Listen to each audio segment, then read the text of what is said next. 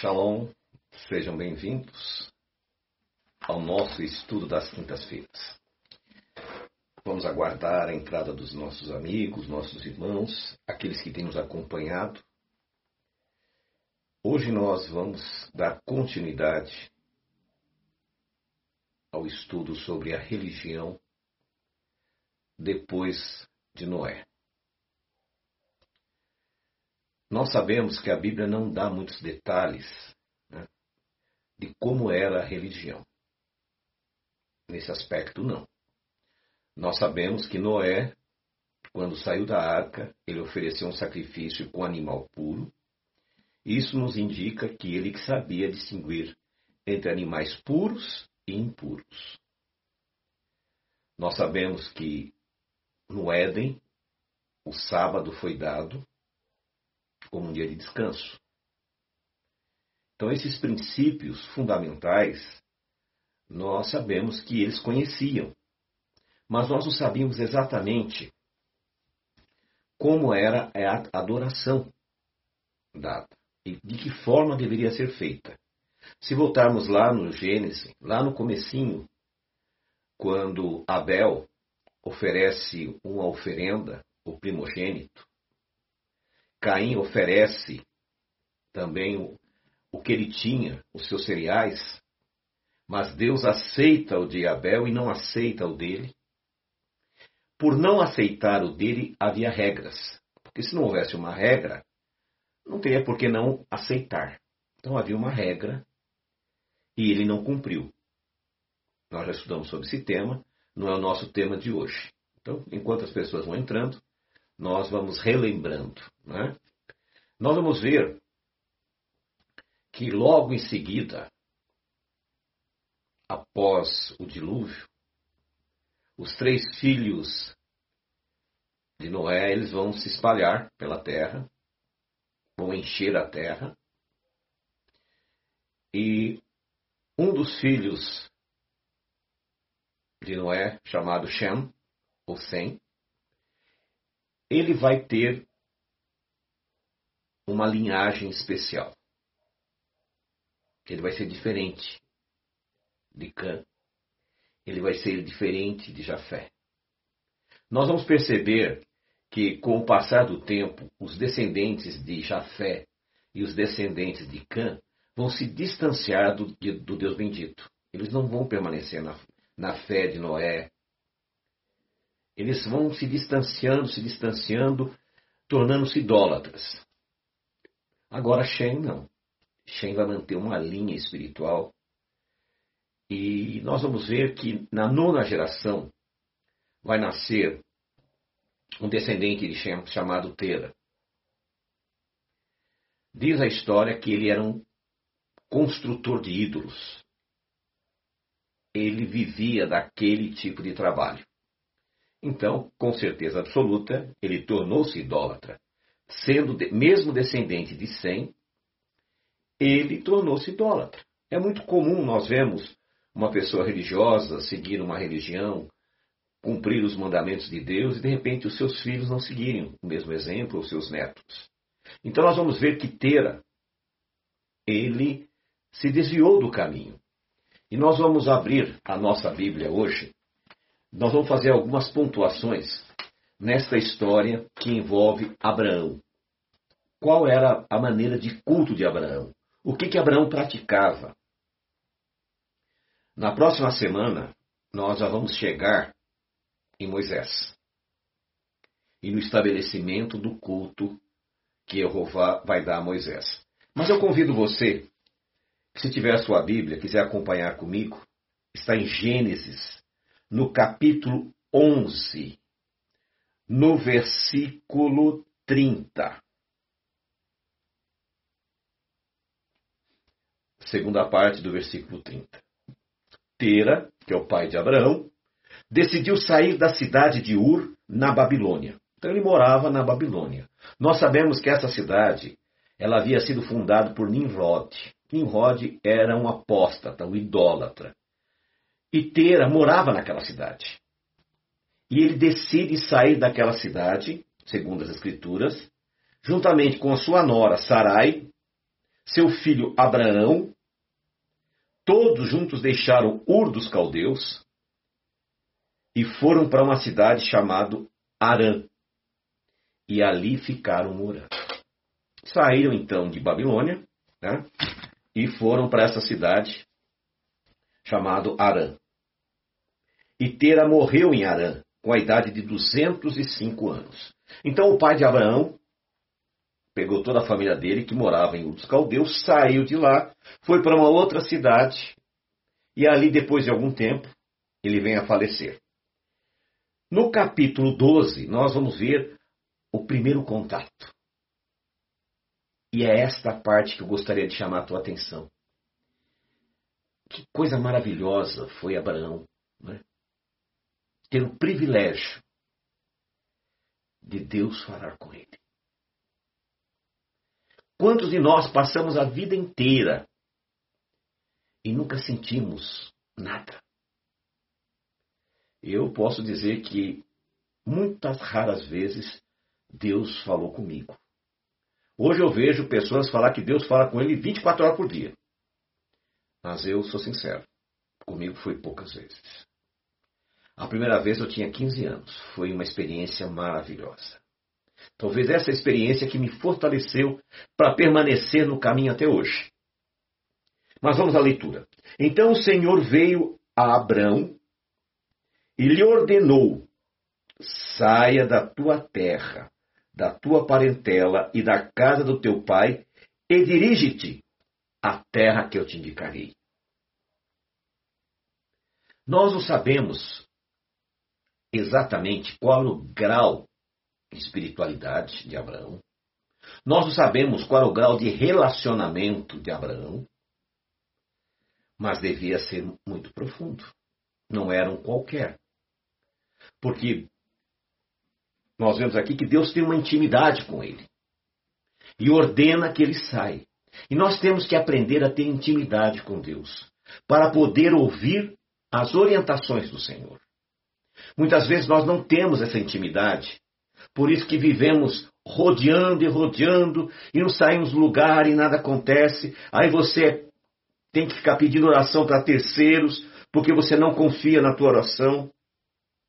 Yeshua disse: quando orares, entra no teu quarto, fecha a tua porta, pede segredo e segredo Deus te responde. Todavia, muitas vezes nós não temos esta coragem, não temos essa intimidade com Deus. E você precisa aprender a ter essa intimidade. Você precisa aprender a se relacionar com Ele. Você precisa aprender a ouvir a voz de Deus.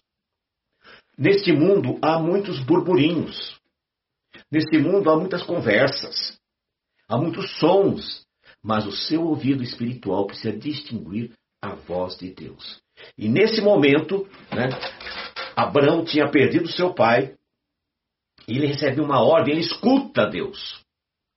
Por quê? Com certeza absoluta, mesmo não havendo relatos, existe sim histórias paralelas, mas nós não vamos entrar nessas histórias que os rabinos contaram, que aconteceu isso, aconteceu aquilo. Não é o nosso propósito. Vamos nos, nos, nos prender à questão escritural. E aqui o Senhor achou por bem nos revelar só isto. Se o Senhor quisesse revelar outras coisas, ele teria revelado. Mas não, ele queria só isso, e é sobre isso que nós vamos trabalhar hoje.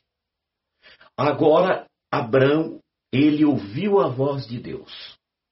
E é o que eu falo para você, que está me ouvindo agora, você que vai me ouvir depois, você precisa aprender a ouvir a voz de Deus. Você ouve muitas vozes, mas a voz do Senhor você nunca identifica. E olha que maravilha, você vai ver que na... ele recebeu tanta promessa, tanta promessa, que é uma coisa extraordinária, uma coisa assim que alegra o coração quando nós lemos. Mas nós vamos ver que os acontecimentos e o cumprimento não foi no dia seguinte. Hoje as pessoas querem que as coisas aconteçam e pum, está ali. E você vai ver que demorou algum tempo. Vamos continuar. Eis que farei de ti um grande povo. Eu te abençoarei, engrandecerei o teu nome, serás tu uma bênção. Abençoarei os que te abençoarem, amaldiçoarei aqueles que te amaldiçoar.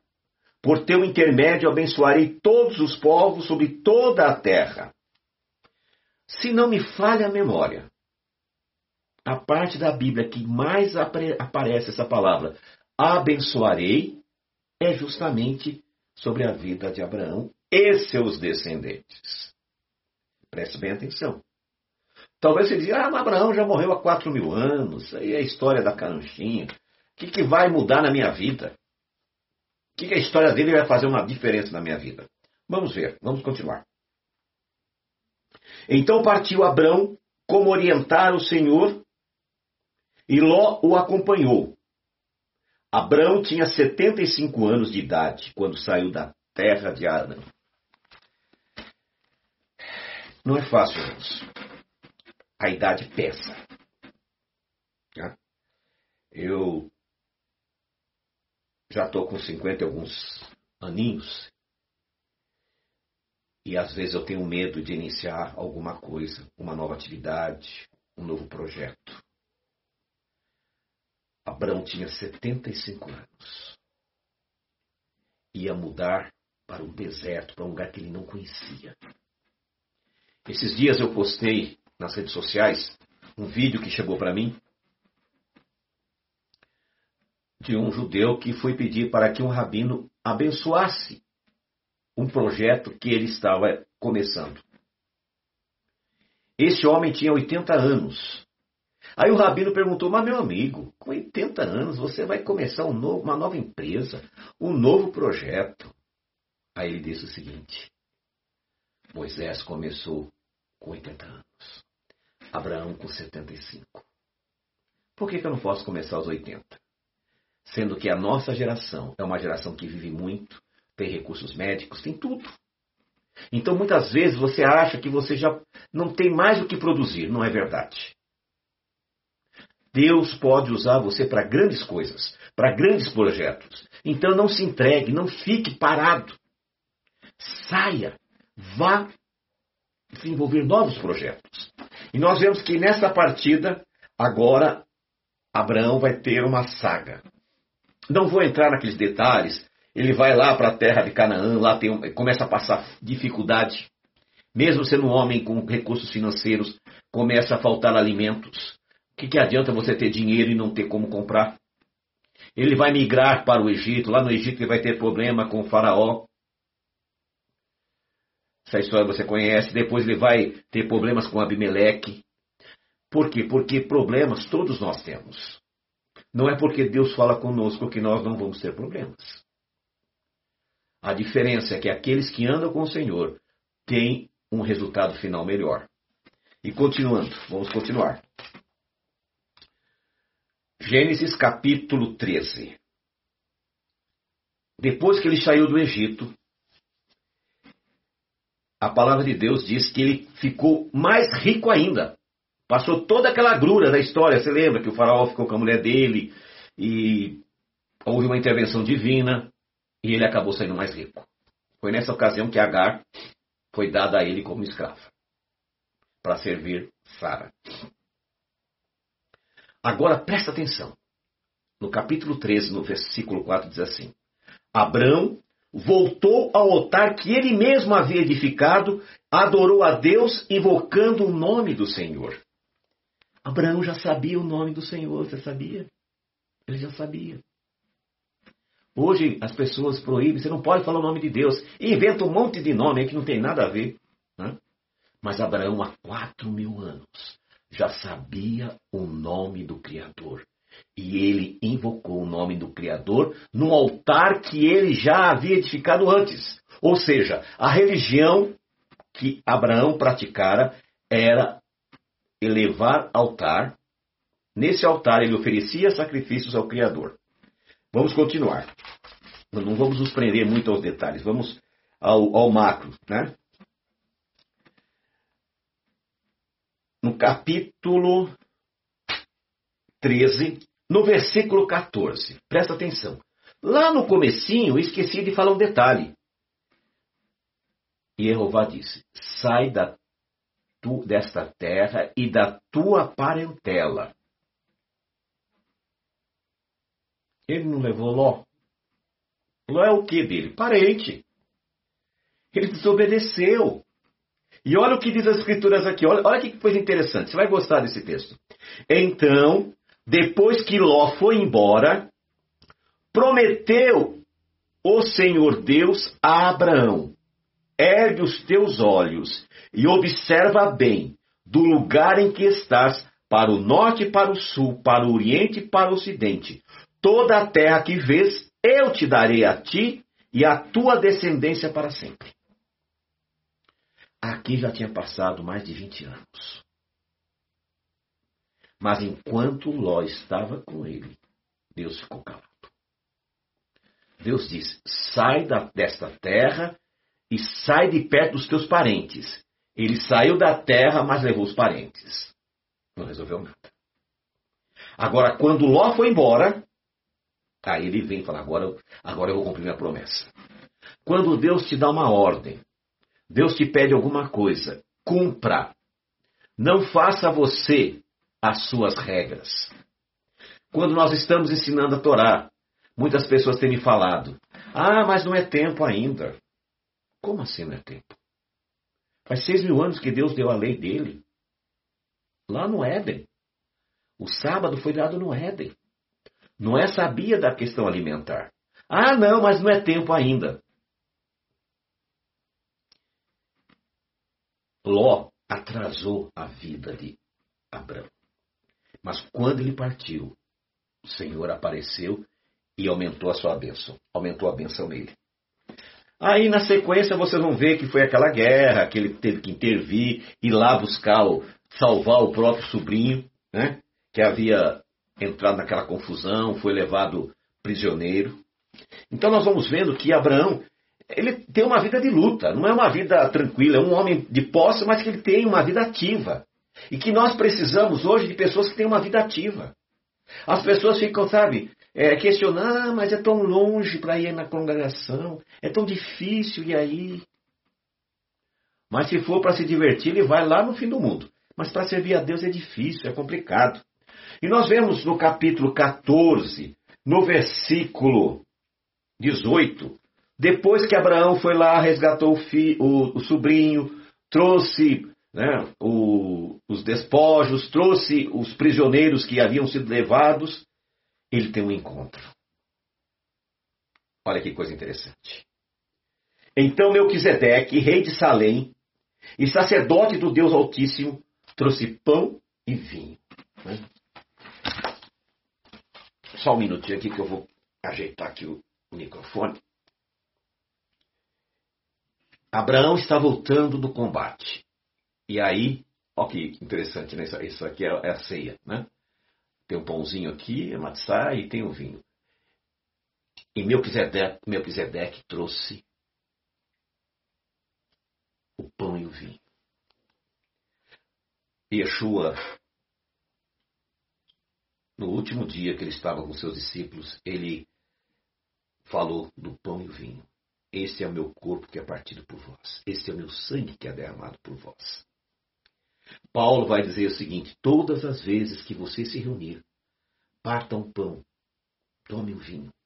Então, esse é um ritual que foi estabelecido há quatro mil anos. Aí o pessoal inventou um monte de coisa aí hoje, né? Hoje é Santa Ceia, como é que eles chamam? Aí faz uma vez por mês, ou a cada dois meses, uma vez por ano, cada um inventa o que quer. Mas nós vemos que há quatro mil anos, Melquisedeque já fez um pacto com Abraão. O pacto do vinho e o pacto do pão. E abençoou Abraão dizendo, novamente ele é abençoado. O homem que era abençoado, gente, como eu queria ser assim. Bendito seja Abraão pelo Deus Altíssimo que criou o céu e a terra. Seja louvado o Deus Altíssimo que entregou teus inimigos nas tuas mãos. Então Abraão lhe entregou o dízimo de tudo. Meu irmão, aqueles sujeitos que vivem mentindo para você nas redes sociais, dizendo que o dízimo era coisa para judeu, isso é mentira. Há quatro mil anos atrás, eu estou lendo, é a Torá, pode ver que tem em hebraico e português quatro mil anos atrás, já existia o dízimo. E não existia um judeu ainda. Aqui Abraão nem filho tinha. Então o dízimo foi estabelecido há quatro mil anos atrás. E eu vou dizer uma coisa para você. Até hoje, ser dizimista só me abençoou a minha vida. Nunca faltou, mesmo nessa crise. Deus tem me abençoado. Então, se você tem dúvidas, está aqui. Abraão chegou para Melquisedeque e deu dízimo de tudo. E hoje as pessoas dizem, ah, não, eu dá dízimo para quê? Não vou fazer isso não, isso isso aí não... Já até saiu alguns aí. Estava assistindo, um já fugiu. não tem problema não. Então, meus irmãos, percebam que a religião de Abraão consistia de levantar um altar, oferecer um sacrifício, dizimar, tomar o vinho, comer o pão em honra ao Senhor. Esta era a religião dele. Naquela época não tinha igreja, não tinha sinagoga, não tinha mesquita, não tinha nada disso. Então a religião dele basicamente era esta. A partir de Moisés é que vai se estabelecer um sistema de tabernáculo. Mas até então não existia. E aonde ele passava, ele levantava um altar. E ali naquele altar ele oferecia sacrifícios ao Deus bendito. E provavelmente ele dizimava para alguma pessoa que era um, um, religioso, que fazia alguma coisa nesse aspecto. A Bíblia não relata, mas nós estamos vendo que esse aspecto é importante, né? nós frisarmos, é muito importante. Vamos para o. Depois que ele foi honrado por Melquisedeque ao compartilhar o pão e o vinho. Depois que ele compartilhou, o dele deve ter sido bem maior, né? Porque o meu aqui é pequenininho, né? É do tamanho do meu bolso. O bolso dele era maior, com certeza era maior. Aí o que, que aconteceu? Depois que ele entrou no pacto, que ele abençoou, que ele dizimou para Melquisedeque, vamos ler no capítulo 15. Olha o que aconteceu. Passado esses acontecimentos, o Senhor falou a Abraão por intermédio de uma visão. Depois que, da guerra que ele ajudou a vencer, depois do encontro de Melquisedeque, depois de tudo isso, Deus volta e fala com ele através de uma visão. O Todo-Poderoso Senhor meu Deus, perdão, perdão. Passando esses acontecimentos, o Senhor falou a Abraão por intermédio de uma visão. Não temas, eu sou o teu escudo, e grande será a tua recompensa. Por que, que Deus disse: Não temas, eu sou o teu escudo, e grande é a tua recompensa? Por que, que ele falou isso? Porque Abraão havia feito um pacto. Abraão, o que, que ele havia feito? Ele havia participado do vinho, do pão e dizimado. Depois que ele dizimou, que ele participou do vinho e do pão, aí Deus vem e fala: agora eu vou fazer um pacto com você. Talvez Deus ainda não fez um pacto com a tua vida, porque você não tomou uma decisão. Você não tomou, você não se colocou na presença do Senhor. E muitas vezes nós tomamos iniciativas equivocadas. Nós vemos que foram estabelecidos praticamente quatro princípios na religião de Abraão. O sábado, que foi dado no Éden. A alimentação. Noé já sabia. Sem sabia. Abraão sabia, com certeza. E se ele fez um, ofertou sacrifício, com certeza absoluta, ele foi um animal puro. E o dízimo. São os quatro princípios básicos da religião de Abraão, que lá em Atos 15 vai aparecer também quatro princípios. Se você for para Atos 15, você vai ver que tem quatro princípios iniciais para aqueles que se achegam ao Senhor. Mas isso aí é um outro estudo. Vamos continuar. No capítulo 2, no versículo 2 do capítulo 15, perdão, Abraão questiona Deus. Ele diz assim: Ó Todo-Poderoso, Senhor, meu Deus, de que valerá uma grande recompensa se continuo sem filhos? Ele não estava entendendo. Era tanta promessa, era tanta bênção. E o que ele queria, um filho, um descendente, ele não tinha. Eliezer de Damasco é quem vai herdar tudo. No versículo 4.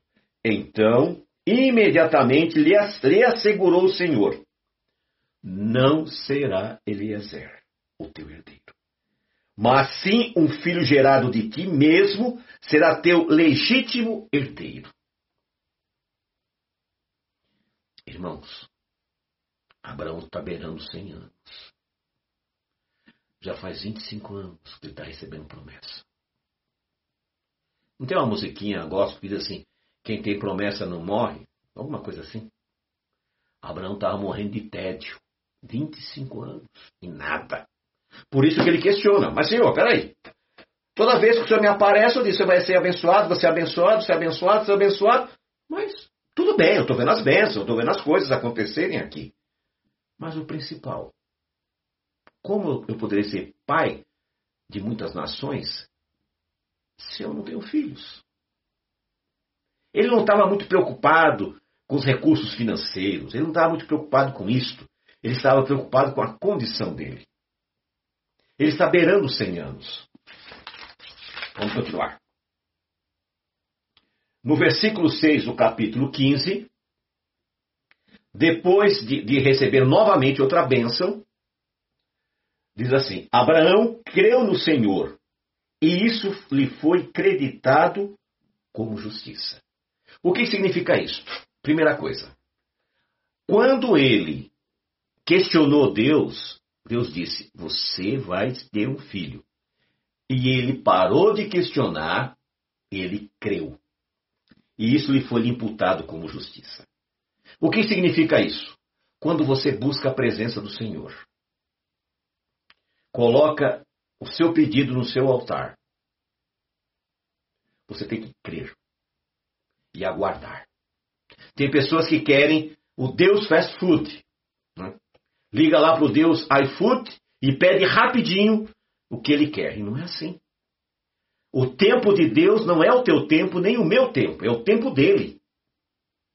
A história de Abraão está rodando há 25 anos, há um quarto de século, e nada acontece, a não ser coisas normais de uma vida de, de um profissional que, que vai prosperando. Mas o que ele queria era uma coisa que ele estava vendo que seria impossível. Ele tinha 100 anos. Sara tinha 90.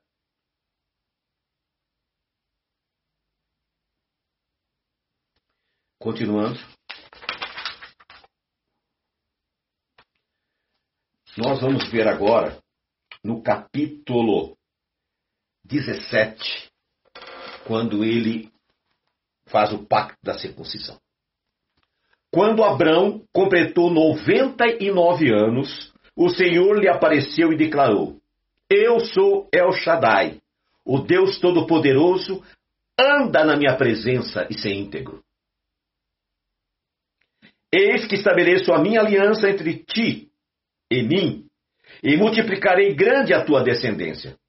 Só que ele não tem filho nenhum. Aí ele falou, pai, como é que vai multiplicar uma. Como é que se multiplica zero? Não tenho filhos. Então Abraão prostou-se o rosto em terra e Deus lhe prometeu: Quanto a mim, eis a minha aliança contigo será, pai de muitas nações. Não seria só apenas de uma nação, mas de muitas nações. E não mais te chamará Abrão, mas doravante teu nome será Abraão. Pois eu te faço pai de muitas nações. Mas ele continua sem filho. E aí no capítulo 15 a 17 vai dando toda a relação. Você pode, inclusive, depois ler o capítulo todo, que é muito interessante. Nós não temos tempo hábil para isto. No versículo 15 do capítulo 17, Jeová diz o seguinte: E determinou Deus a Abrão, a tua mulher Sarai não mais chamarás de Sarai, mas seu nome passa a ser Sara. Deus mudou no capítulo 17 o nome dele de Abrão para Abraão.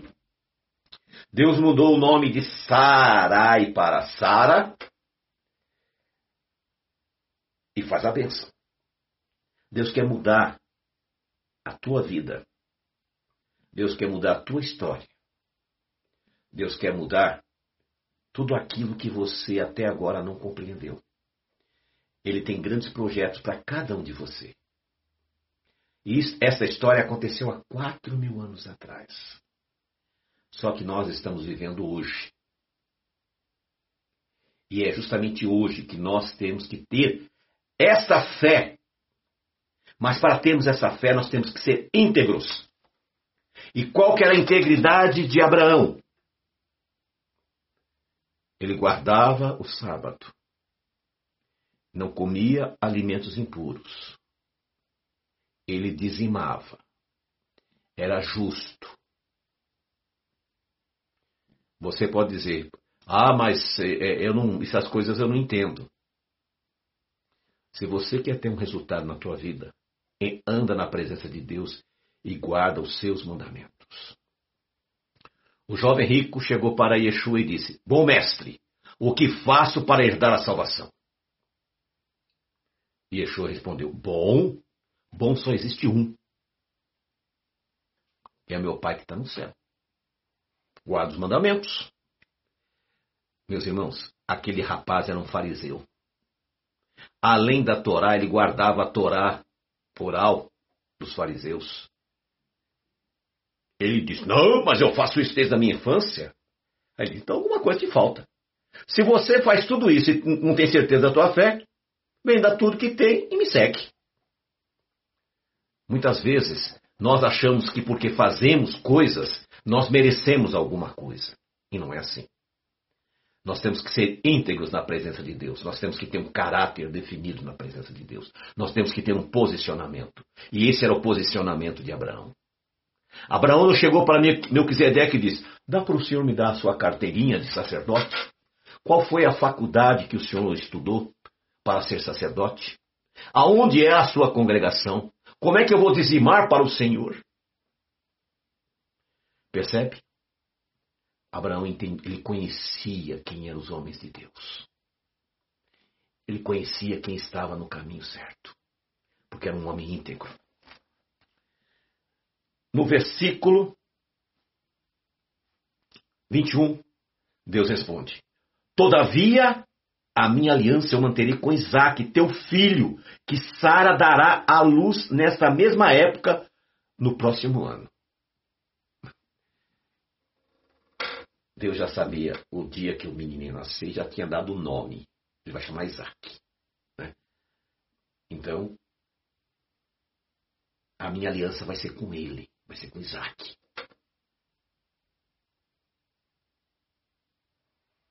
Então, como nós vemos, Abraão está satisfeito, mas não tem o filho ainda. E ele está esperando esse filho.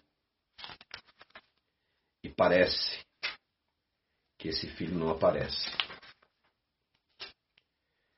E nós vemos que a história dele continua quando três seres angelicais, eu acredito que um era Yeshua e dois anjos, aparecem para ele, né, nesse texto, para confirmar para confirmar o nascimento de Isaac, para confirmar que iria destruir Sodoma e Gomorra e para salvar Ló e sua família. Quando você tem um pacto com o Senhor, quando você tem um compromisso com o Senhor, até os seus parentes são beneficiados. Ló não era de expressão nenhuma. Todavia, ele foi abençoado pela vida de Abraão. A religião de Abraão era justamente esta. Até então não havia, como já falei há minutos, templo, tabernáculo, igreja, sinagoga, mesquita. Mas ele mantinha o procedimento que havia aprendido com seus antepassados. Fazia o altar e oferecia o sacrifício ao Deus bendito. Naquele altar eram animais puros. Dizimava, guardava Shabat, guardava o sábado. Obviamente que as festas bíblicas ele não observava, porque elas não haviam ainda sido estabelecidas. Elas vão ser estabelecidas a partir de Moisés para marcar os acontecimentos que Deus vai fazer com aquele povo. Mas até então, os princípios básicos de Abraão eram justamente esses: sábado, o sacrifício, a alimentação e o dízimo. Naturalmente, né, compartilhar o pão e o vinho. Quando o povo vai para o Egito, a maioria acaba tornando-se idólatras. E a história, na semana que vem, nós vamos trabalhar em cima disso.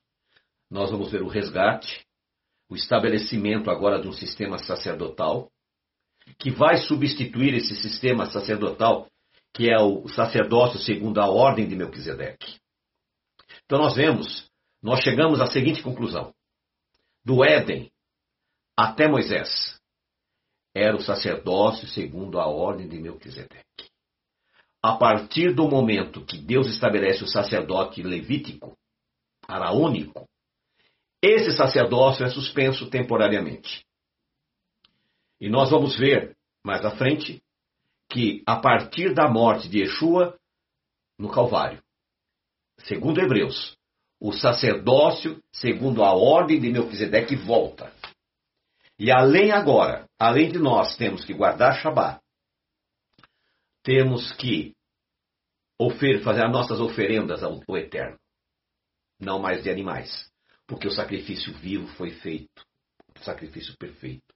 Temos que dizimar, temos que não comer alimentos impuros e celebrar as festas que mostram até o breve retorno de Yeshua. Então, esta era a religião inicial nos dias de Abraão na semana que vem nós vamos estudar sobre a religião de Moisés. E na outra semana nós vamos estudar sobre a religião de Yeshua.